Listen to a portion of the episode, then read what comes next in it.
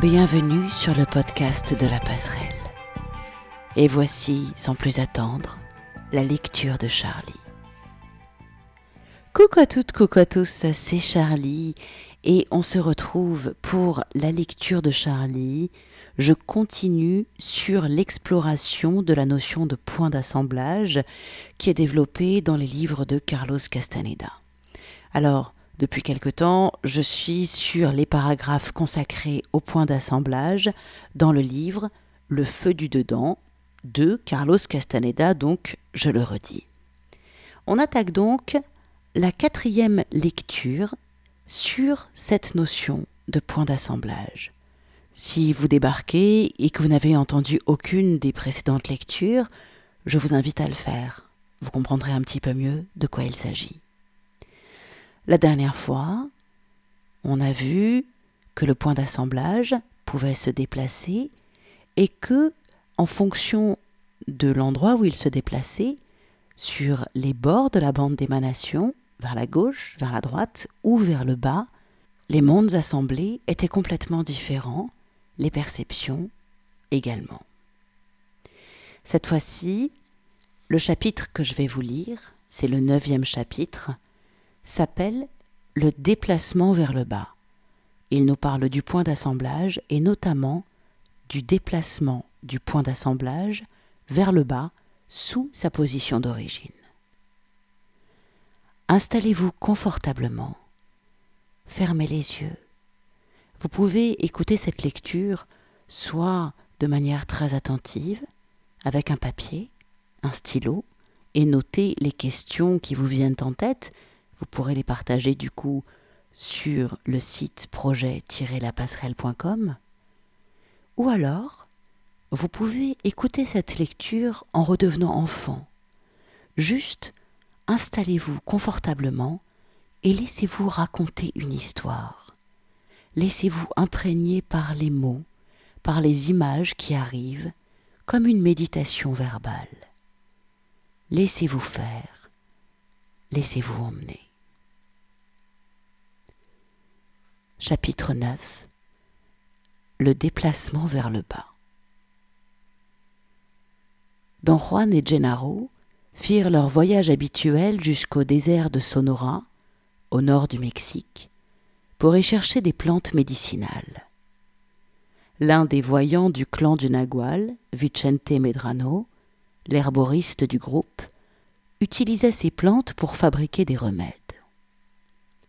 J'avais rejoint Don Juan et Gennaro à la dernière étape de leur voyage, juste à temps pour les reconduire vers leur maison, dans le sud.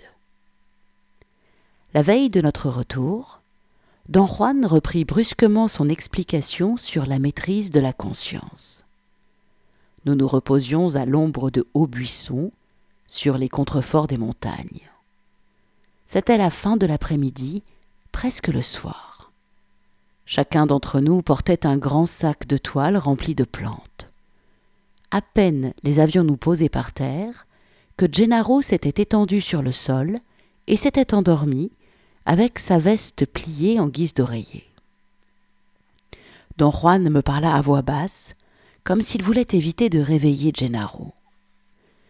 Il me dit qu'à présent, il m'avait expliqué la plupart des vérités relatives à la conscience, et qu'il ne restait plus à parler que d'une vérité.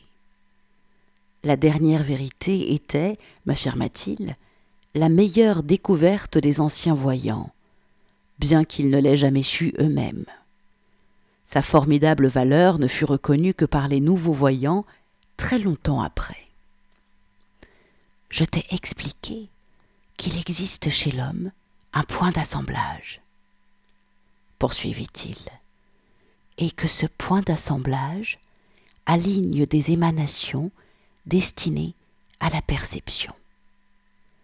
Nous avons également parlé du fait que ce point se déplace de la position où il est fixé. Or, la dernière vérité est qu'une fois que ce point d'assemblage franchit une certaine limite, il peut assembler des mondes entièrement différent du monde que nous connaissons. Il me dit, toujours en murmurant, que certaines régions géographiques non seulement aident à ce déplacement précaire du point d'assemblage, mais sélectionnent aussi des directions spécifiques pour ce déplacement. Le désert de Sonora, par exemple, aide le point d'assemblage à se déplacer au-dessous de sa position ordinaire vers le domaine de la bête. C'est pour cela qu'il y a de vrais sorciers à Sonora, dit-il. Des sorcières surtout. Tu en connais déjà une, la Catalina. J'ai organisé autrefois des affrontements entre vous. Je voulais que ton point d'assemblage se déplace et la Catalina, par ses bouffonneries de sorcellerie, la détacher d'une secousse.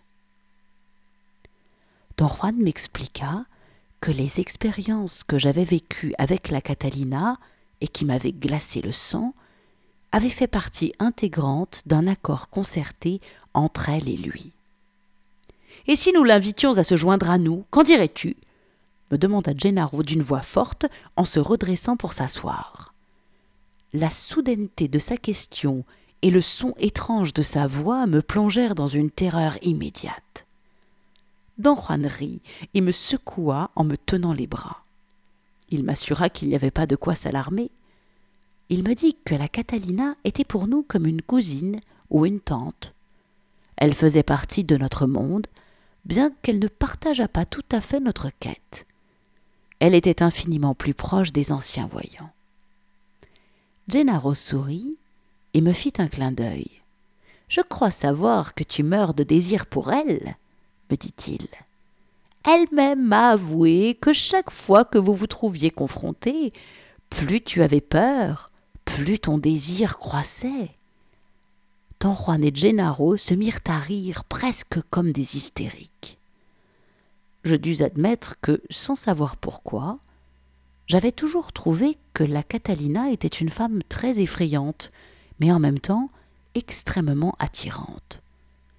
Ce qui m'impressionnait le plus en elle était son énergie débordante.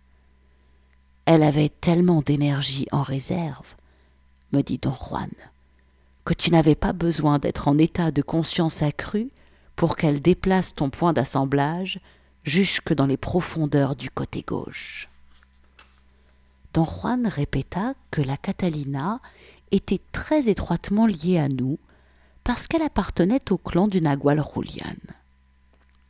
Il m'expliqua qu'en général, le Nagual et tous les membres de son clan quittent ensemble le monde, mais que dans certains cas, ils le quittent soit par petits groupes, soit un à un. Le Nagual Julian et son clan étaient un exemple de cette dernière formule. Bien qu'il ait quitté le monde il y a quarante ans, la Catalina était encore ici il me rappela quelque chose qu'il avait évoqué devant moi plus tôt, à savoir que le clan du Nagual Julian était formé d'un groupe de trois hommes tout à fait insignifiants et de huit femmes magnifiques. Don Juan avait toujours soutenu qu'une telle inégalité était l'une des raisons pour lesquelles les membres du clan du Nagual Julian quittaient le monde un à un. Il dit que la Catalina avait été attachée à l'une des voyantes magnifiques du clan du Nagual Julian, qui lui avait enseigné d'extraordinaires manœuvres pour déplacer son point d'assemblage vers la région du bas. Cette voyante fut l'une des dernières à quitter le monde. Elle vécut jusqu'à un âge très avancé, et comme la Catalina et elle étaient toutes deux originaires de Sonora, elles revinrent dans ces dernières années au désert et vécurent ensemble jusqu'à ce que la voyante quitte le monde. Au cours des années qu'elles passèrent ensemble, la Catalina devint la plus assidue de ses disciples et de ses aides, une disciple qui voulait apprendre les méthodes extravagantes que connaissaient les anciens voyants pour déplacer le point d'assemblage. Je demandai à don Juan si la connaissance de la Catalina était différente en soi de la sienne propre. Nous sommes exactement pareils, répondit-il. Elle ressemble plus à Silvio Manuel ou Gennaro, elle est vraiment leur version féminine, mais évidemment, étant femme, elle est infiniment plus agressive et dangereuse que l'un et l'autre.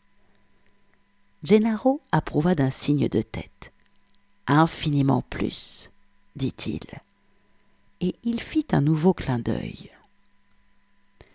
Est-elle attachée à votre clan? demandai-je à don Juan. J'ai dit qu'elle était pour nous comme une cousine ou une tante, répondit-il. J'entendais par là qu'elle appartient à la vieille génération, bien qu'elle soit plus jeune que nous tous. Elle est la dernière qui reste de ce groupe-là. Elle est rarement en contact avec nous. Elle ne nous aime pas trop. Nous sommes trop rigides à ses yeux, parce qu'elle est habituée au style du Nagual. Elle préfère la grande aventure de l'inconnu à la quête de la liberté. Quelle différence y a-t-il entre les deux? demandai-je à don Juan.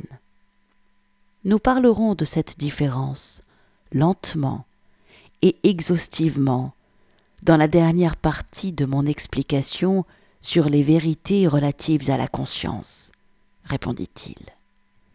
Ce qu'il importe que tu saches, pour le moment, c'est que tu gardes jalousement d'étranges secrets dans ta conscience du côté gauche.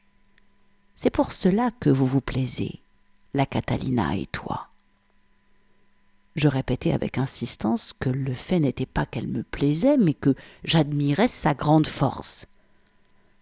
Don Juan et Gennaro rirent et me donnèrent de petites tapes, comme s'ils étaient au courant de quelque chose que j'ignorais. Tu lui plais parce qu'elle sait ce que tu es, dit Gennaro, et il se lécha les babines. Elle connaissait très bien le Nagual Rolian. Ils me jetèrent tous les deux un long regard qui me mit dans l'embarras. Où veux-tu en venir? demandai-je à Gennaro d'un ton belliqueux. Il me sourit, puis leva et baissa les sourcils d'une façon comique. Mais il ne dit rien. Don Juan rompit le silence. Il y a entre le Nagual Julian et toi des points communs très étranges, dit-il.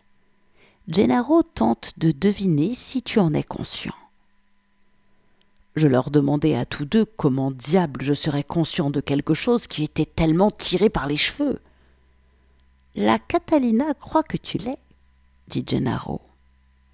Elle le dit parce qu'elle connaissait le Nagual Julian mieux qu'aucun de nous. Je leur dis que je ne pouvais pas croire qu'elle connaissait le Nagual Julian, puisque celui-ci avait quitté le monde depuis presque quarante ans. La Catalina n'est pas un poussin, dit Gennaro. Elle a simplement l'air jeune. Cela fait partie de son savoir, comme cela faisait partie du savoir du Nagual Julian. Tu ne l'as vue que lorsqu'elle a l'air jeune. Si tu la vois lorsqu'elle a l'air vieille, elle te fera une peur à te faire dresser les cheveux sur la tête. Ce que fait la Catalina, l'interrompit don Juan, ne peut s'expliquer qu'en fonction des trois maîtrises. La maîtrise de la conscience, la maîtrise de l'art de traquer et la maîtrise de l'intention. Mais aujourd'hui, nous examinerons ce qu'elle fait à la seule lumière de la dernière vérité relative à la conscience. La vérité selon laquelle le point d'assemblage peut assembler des mondes différents d'une autre après s'être déplacé de sa position d'origine. Don Juan me fit signe de me lever. Gennaro se mit aussi debout. J'attrapai automatiquement le sac de toile rempli de plantes médicinales. Alors que je m'apprêtais à le mettre sur mon épaule, Gennaro m'arrêta. Laisse le sac, dit-il en souriant. Nous devons faire un petit tour sur la colline pour rencontrer la Catalina. Où est-elle? demandai-je. Là-haut, dit Gennaro, montrant du doigt le sommet d'une petite colline. Si tu regardes bien, en fermant à demi les yeux, tu la verras sous la forme d'une tache très sombre contre les arbustes verts. Je fis un gros effort pour voir la tache sombre, mais je ne voyais rien. Pourquoi ne montes-tu pas là-haut à pied me suggéra don Juan? Je fus pris de vertige et j'eus mal à l'estomac.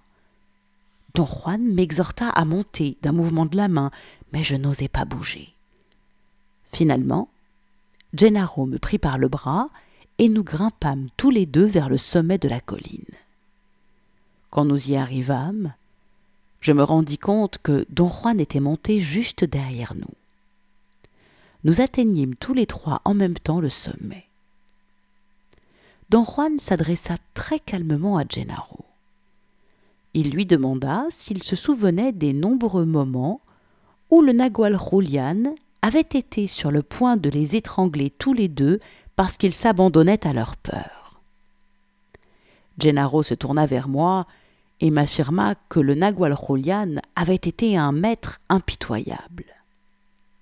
Avec son propre maître, le Nagual Elias, qui était alors encore dans le monde, il poussait les points d'assemblage de tout le monde au-delà d'un seuil critique et les laissait livrer à eux-mêmes. Je t'ai dit une fois que le Nagual Rolian nous recommandait de ne pas gaspiller notre énergie sexuelle, continua Gennaro. Il entendait par là que pour que le point d'assemblage se déplace, il faut de l'énergie. Si l'on n'en a pas, le coup du nagual n'est pas le coup de la liberté, mais le coup de la mort. Quand l'énergie n'est pas suffisante, dit don Juan, la force d'alignement est écrasante. Il faut avoir assez d'énergie pour supporter la pression d'alignement qui ne se produise jamais dans des circonstances ordinaires. Gennaro dit que le Nagual Julian était un maître inspirant il trouvait toujours le moyen d'enseigner et de se divertir en même temps. L'une de ses formules d'enseignement préférées consistait à prendre ses élèves, une ou deux fois, au dépourvu, dans leur état de conscience normal, et à déplacer leur point d'assemblage.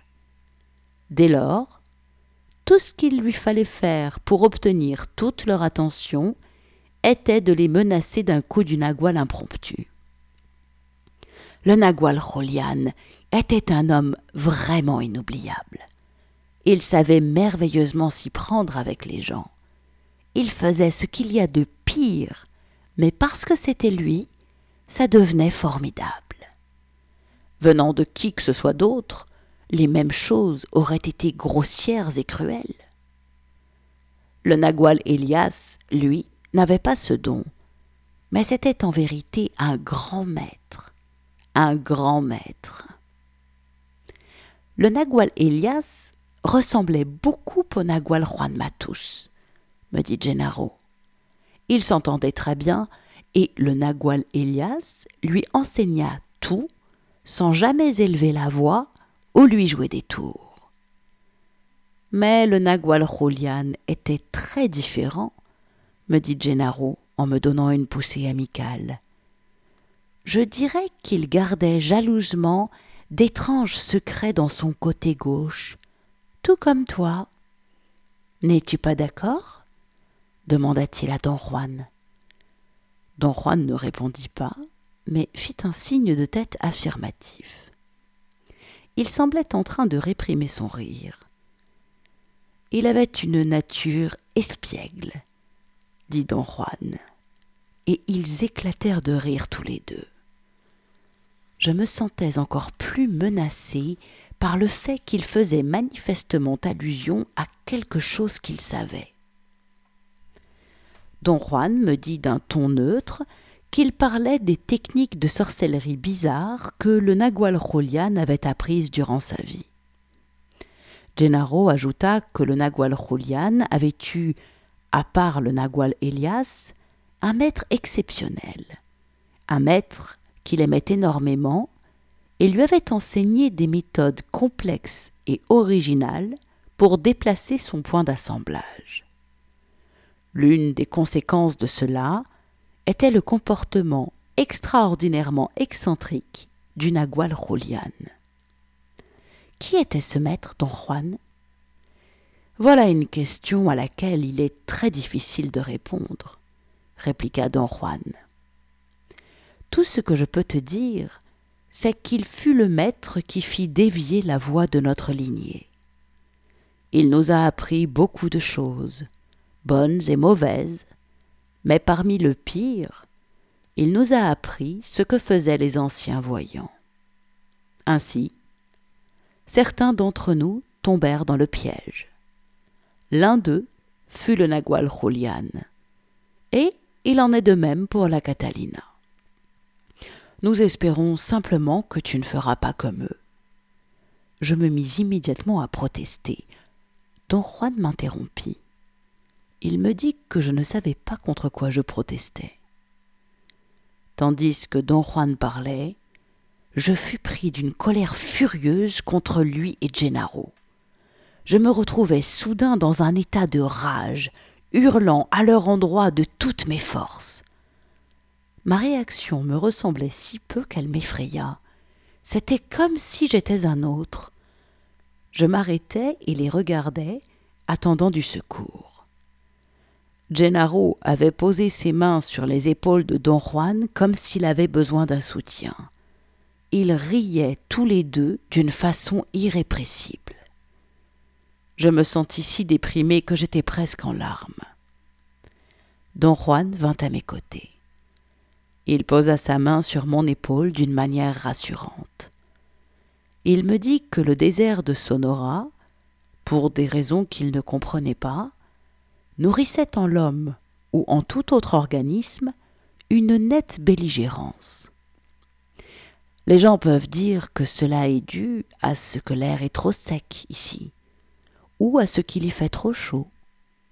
Les voyants diraient qu'il existe ici une confluence spéciale des émanations de l'aigle, qui, comme je te l'ai déjà dit, aide le point d'assemblage à se déplacer vers le bas.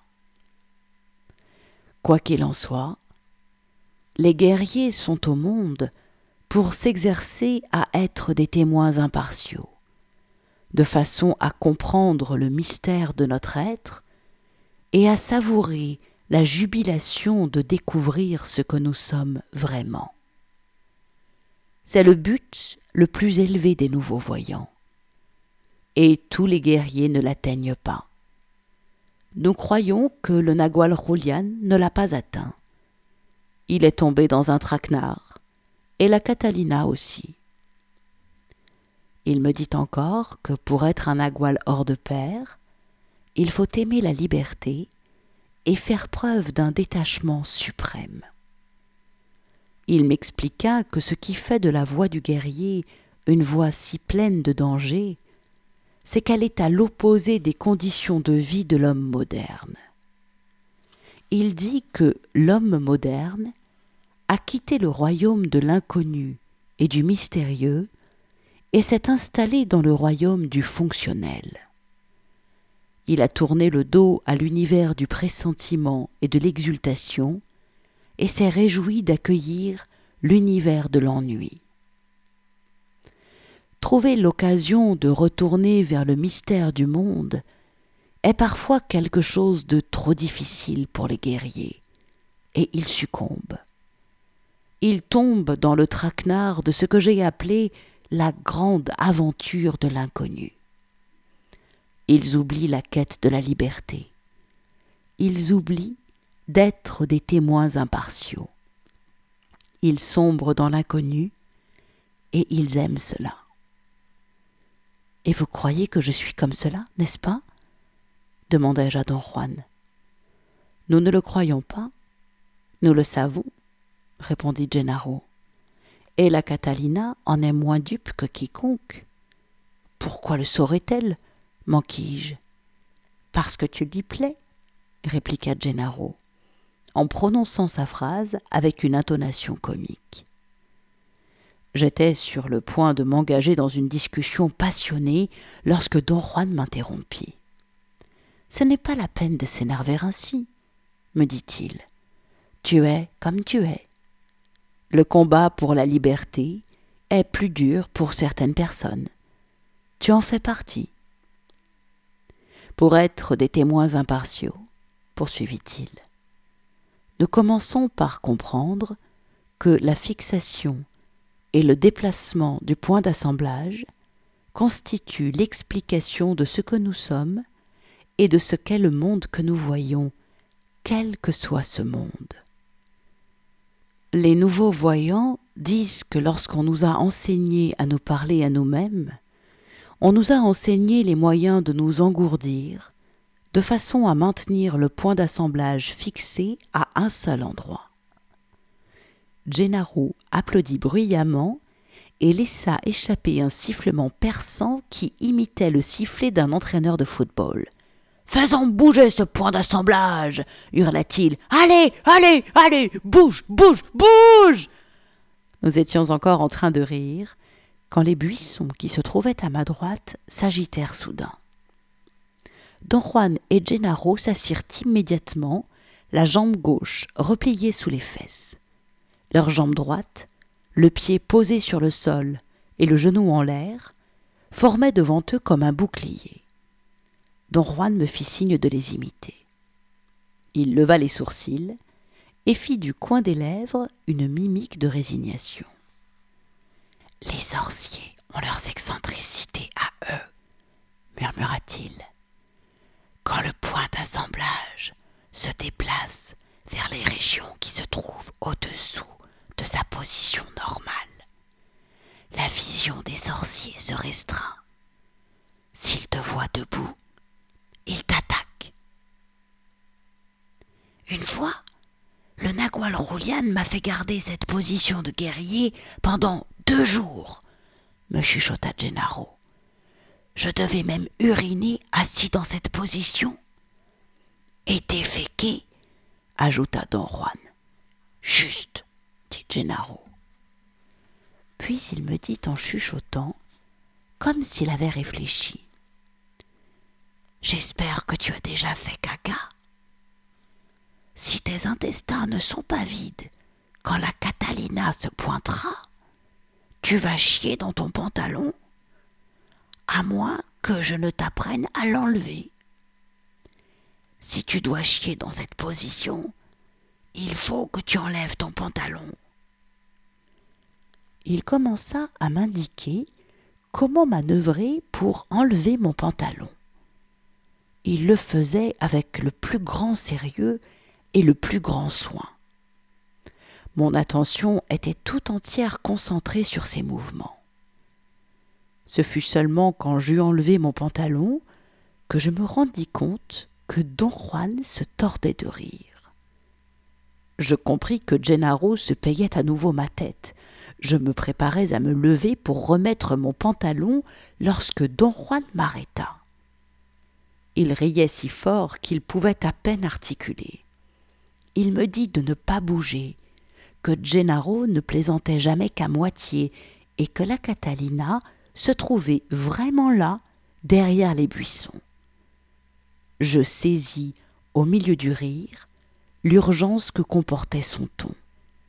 Je me figeai sur place. Un bruissement dans les buissons provoqua en moi, un moment plus tard, une panique telle que j'oubliais ce qui concernait mon pantalon. Je regardais Gennaro. Il avait de nouveau son pantalon sur lui. Il haussa les épaules. Je regrette, chuchota-t-il. Je n'ai pas eu le temps de te montrer comment le remettre sans se lever. Je n'eus pas le temps de me fâcher ou de participer à leur hilarité. Soudain, juste en face de moi, les buissons s'écartèrent, et il en sortit une créature des plus horrifiantes. Elle était tellement bizarre que ma peur cessa. J'étais fasciné. Ce qui se trouvait devant moi, quelle que soit son appartenance, n'était pas un être humain. C'était quelque chose qui ne ressemblait pas même de loin à un être humain. Cela s'apparentait plus à un reptile, à un gros insecte grotesque ou même à un oiseau aux plumes surabondantes, fondamentalement répugnant. Je ne lui voyais pas de jambes, uniquement une tête énorme et laide. Le corps était sombre et revêtu de poils durs, roussâtres. Le nez était plat, et deux énormes trous latéraux lui tenaient lieu de narines. La chose avait une sorte de bec pourvu de dents. Si horrible qu'elle fût, elle avait des yeux splendides. Ils ressemblaient à deux points d'eau d'une transparence incroyable. Ils étaient doués de connaissance. Ce n'étaient ni des yeux humains, ni des yeux d'oiseaux, ni des yeux d'aucune espèce qu'il me soit jamais arrivé de voir. La créature se déplaça vers ma gauche, faisant bruire les buissons. Comme je bougeais la tête pour suivre son mouvement, je remarquai que Don Juan et Gennaro semblaient aussi fascinés que moi par sa présence. Il me vint à l'esprit que non plus n'avait jamais rien vu de pareil il avait fallu un instant à la créature pour disparaître complètement. Mais un moment plus tard, on entendit un grognement et sa forme géante apparut de nouveau devant nous. J'étais fasciné et en même temps inquiet de n'avoir pas le moins du monde peur de cette créature grotesque. On aurait dit que c'était un autre qui avait éprouvé ma panique de tout à l'heure à un moment donné, je sentis que je commençais à me lever. Mes jambes se redressèrent contre mon gré et je me retrouvai debout en face de la créature. Je sentis vaguement que j'étais en train d'ôter ma veste, ma chemise et mes chaussures. Puis je me retrouvai tout nu. Les muscles de mes jambes se tendirent en une contraction excessivement puissante. Je sautai à plusieurs reprises, avec une agilité extraordinaire, puis la créature et moi courûmes à toute vitesse ensemble vers une ineffable verdure qui se trouvait au loin. La créature courait devant moi, en se levant comme un serpent, mais je la rattrapai ensuite tandis que nous courions ensemble, je pris conscience de quelque chose que je savais déjà. La créature n'était autre que la Catalina. Soudain, la Catalina, en chair et en os, fut à mes côtés. Nous nous déplacions sans effort. On aurait dit que nous étions immobiles, simplement en train de poser, dans une attitude physique évoquant le mouvement et la vitesse, tandis que l'on déplaçait le paysage qui nous entourait, créant l'impression d'une très grande accélération. Notre course se termina aussi brusquement qu'elle avait commencé, et je me trouvai seul, avec la Catalina, dans un monde différent. Il n'y avait dans ce monde aucun caractère reconnaissable. Un éclat de lumière, intense, accompagné de chaleur, venait de ce qui semblait être le sol, un sol recouvert d'immenses rochers. Du moins, cela ressemblait à des rochers. Ils avaient la couleur du grès, mais ils étaient sans pesanteur. Ils ressemblaient à de gros morceaux d'éponge. Je pouvais les lancer alentour simplement en me penchant dessus. Je fus pris d'une telle fascination pour ma force que j'en oubliais tout le reste.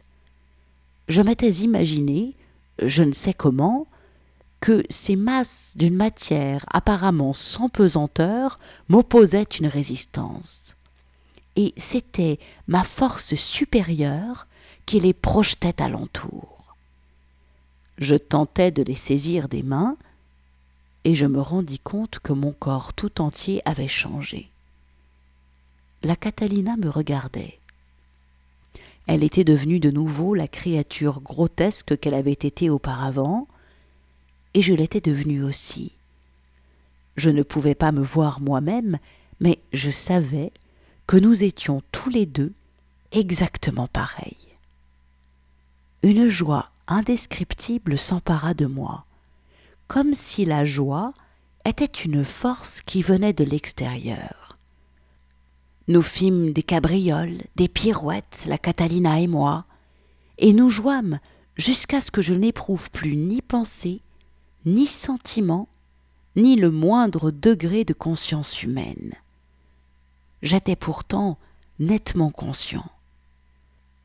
Ma conscience était formée par une vague connaissance qui me donnait de l'assurance.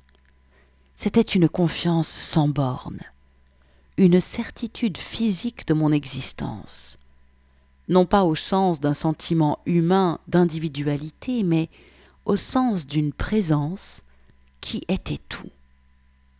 Puis, soudain, tout vint s'ajuster dans une perspective humaine. La Catalina me tenait la main. Nous marchions sur le sol du désert, au milieu des arbrisseaux du désert. Je me rendis compte sur le champ, douloureusement, que les rochers du désert et les durs amas de saleté étaient horriblement pénibles pour mes pieds nus. Nous parvînmes à un endroit sans végétation. Don Juan et Gennaro se trouvaient là. Je m'assis et m'habillai. Mon expérience avec la Catalina retarda notre retour vers le sud du Mexique. Elle m'avait ébranlé d'une manière indescriptible. Dans mon état de conscience normal, je me retrouvais dédoublé. On aurait dit que j'avais perdu un point de repère. J'étais abattu. Je dis à Don Juan que j'avais même perdu l'envie de vivre. Nous étions assis dans la ramada de la maison de Don Juan. Ma voiture était chargée de sacs, et nous étions prêts pour le départ. Mais mon sentiment de désespoir fut le plus fort et je me mis à pleurer. Don Juan et Gennaro riaient aux larmes. Plus je me sentais désespéré, plus ils s'amusaient. Finalement, Don Juan me fit basculer dans l'état de conscience accrue et m'expliqua que leur rire ne traduisait pas de la méchanceté de leur part, ni un sens de l'humour bizarre, mais qu'il était l'expression sincère du bonheur qu'ils éprouvaient à me voir progresser sur la voie de la connaissance. Je vais te dire ce que le Nagual Julian nous disait quand nous étions parvenus au stade où tu te trouves, poursuivit don Juan. Tu sauras ainsi que tu n'es pas seul. Ce qui t'arrive en ce moment arrive à quiconque accumule assez d'énergie pour entrevoir l'inconnu. Il me raconta que le Nagual Julian leur disait qu'ils avaient été expulsés des foyers où ils avaient vécu toute leur vie. L'une des conséquences du fait qu'ils avaient économisé de l'énergie avait été la destruction du nid douillet, mais infiniment ennuyeux et restrictif, qui était le leur dans le monde de tous les jours. Leur dépression, leur disait le Nagual Julian, n'était pas tellement due à la tristesse d'avoir perdu leur nid, mais au désagrément de devoir chercher une nouvelle résidence. Les nouvelles résidences, dit don Juan, ne sont pas douillettes, mais elles sont infiniment plus spacieuses. Ton avis d'expulsion est arrivé sous la forme d'une forte dépression, d'une perte de l'envie de vivre, exactement comme dans notre cas. Quand tu nous as dit que tu ne voulais pas vivre, nous n'avons pas pu nous empêcher de rire. Que va-t-il m'arriver maintenant? demandai-je. Pour parler vulgairement, tu dois te trouver une autre piole. Don Juan et Gennaro entrèrent de nouveau dans un état de grande euphorie. Chacune de leurs déclarations et de leurs remarques les faisait partir d'un rire hystérique. Tout cela est très simple, dit don Juan. Ton nouveau niveau d'énergie va engendrer un nouveau lieu pour loger ton point d'assemblage. Et le dialogue des guerriers que tu poursuis avec nous chaque fois que nous nous réunissons consolidera cette nouvelle position. Gennaro prit une expression sérieuse et me demanda d'une voix retentissante As-tu chié aujourd'hui? Il m'ordonna, d'un mouvement de la tête, de répondre. Hein? Hein? me demanda-t-il. Continuons notre dialogue de guerriers. Quand leur rire se fut calmé, Gennaro me dit que je devais être conscient d'un inconvénient, à savoir que le point d'assemblage revient de temps en temps à sa position d'origine. Il me dit qu'en ce qui le concernait, la position normale de son point d'assemblage l'avait forcé à considérer les gens comme des êtres menaçants et souvent terrifiants. Il se rendit compte un jour, à sa grande surprise, qu'il avait changé. Il était considérablement plus audacieux et s'était sorti avec succès d'une situation qui l'aurait d'ordinaire plongé dans la peur et le chaos. Je me trouvais en train de faire l'amour, poursuivit Gennaro en me faisant un clin d'œil. D'habitude, je mourais de peur des femmes. Mais un jour, je me trouvais au lit avec une femme très féroce. Cela me ressemblait si peu que, lorsque je pris conscience de ce que je faisais, j'eus presque une crise cardiaque. La secousse fit revenir mon point d'assemblage à sa misérable position normale, et je dus sortir de la maison en courant, tremblant comme un lapin. Tu ferais bien de prendre garde au recul du point d'assemblage, ajouta Gennaro, et ils se mirent de nouveau à rire. La position du point d'assemblage sur le cocon de l'homme, m'expliqua don Juan, est maintenue par le dialogue intérieur, et pour cette raison, il s'agit au mieux d'une position peu solide. C'est pourquoi les hommes et les femmes perdent aussi facilement l'esprit, surtout ceux dont le dialogue intérieur est répétitif, ennuyeux et sans profondeur. Les nouveaux voyants disent que les êtres humains les plus souples sont ceux dont le dialogue intérieur est le plus varié. Il me dit que la position du point d'assemblage du guerrier est infiniment plus forte, parce que aussitôt qu'il commence à se déplacer dans le cocon, le point d'assemblage produit une fossette dans la luminosité, une fossette qui abrite le point d'assemblage à partir de ce moment-là. C'est pourquoi nous ne pouvons pas dire que les guerriers perdent l'esprit, poursuivit don Juan. S'ils doivent perdre quelque chose, ils perdent leur fossette. Don Juan et Gennaro trouvèrent cette formule si désopilante qu'ils se roulèrent par terre de rire. Je demandai à don Juan de m'expliquer l'expérience que j'avais vécue avec la Catalina. Ils éclatèrent encore une fois de rire tous les deux.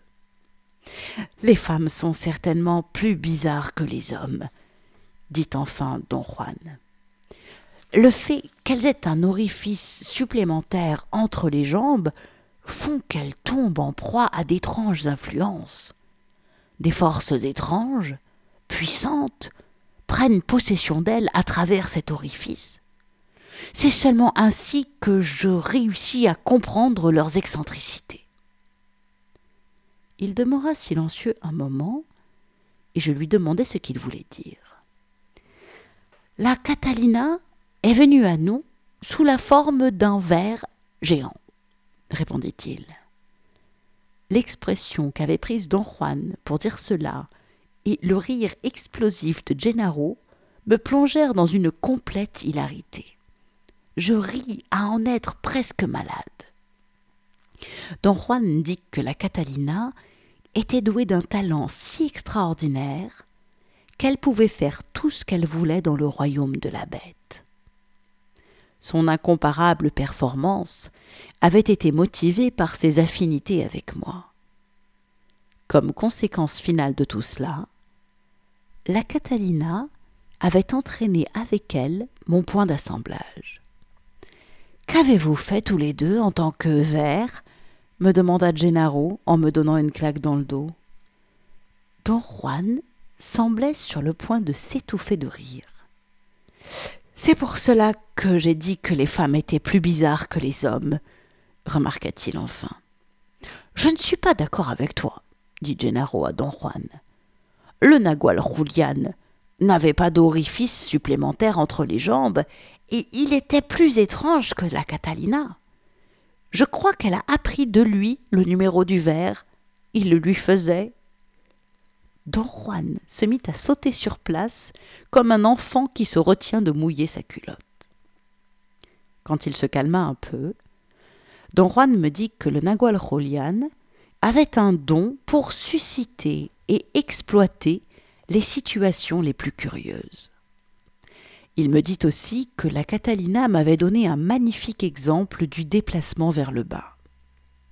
Elle m'avait permis de la voir comme l'être dont elle avait emprunté la forme en déplaçant son point d'assemblage, et elle m'avait ensuite aidé à déplacer le mien jusqu'à la position qui lui conférait son apparence monstrueuse.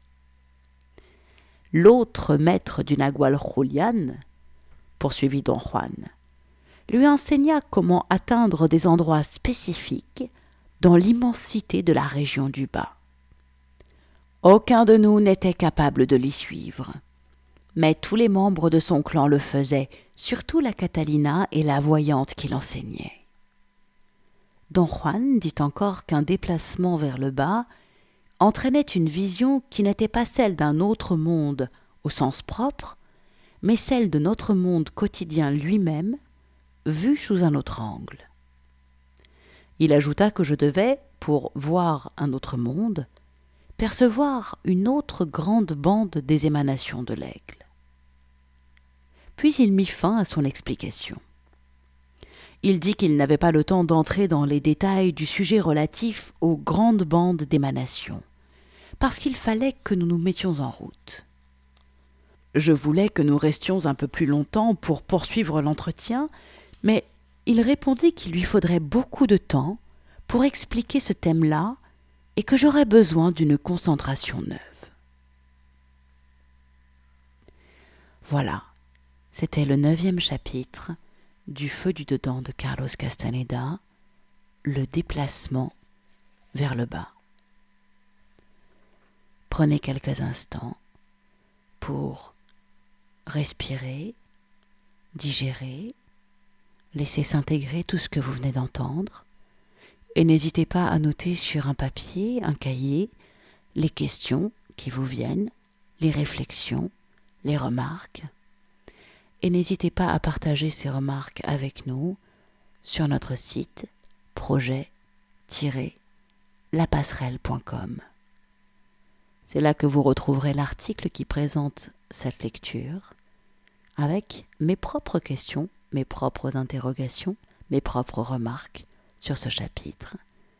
Et c'est là également que vous retrouverez tous nos autres articles, qu'il s'agisse d'articles qui parlent de tarot, de chamanisme, d'astrologie, d'énergétique, ou encore d'impressions, de sensations partagées sur le monde et sur la manière qu'on a d'agir dans le monde pour avancer toujours plus en quête de liberté et à la découverte de nous-mêmes. Bon retour à vous et à très vite sur projet-lapasserelle.com. Merci à vous. Retrouvez-nous chaque semaine sur projet-lapasserelle.com, les carnets de route d'un chaman du XXIe siècle.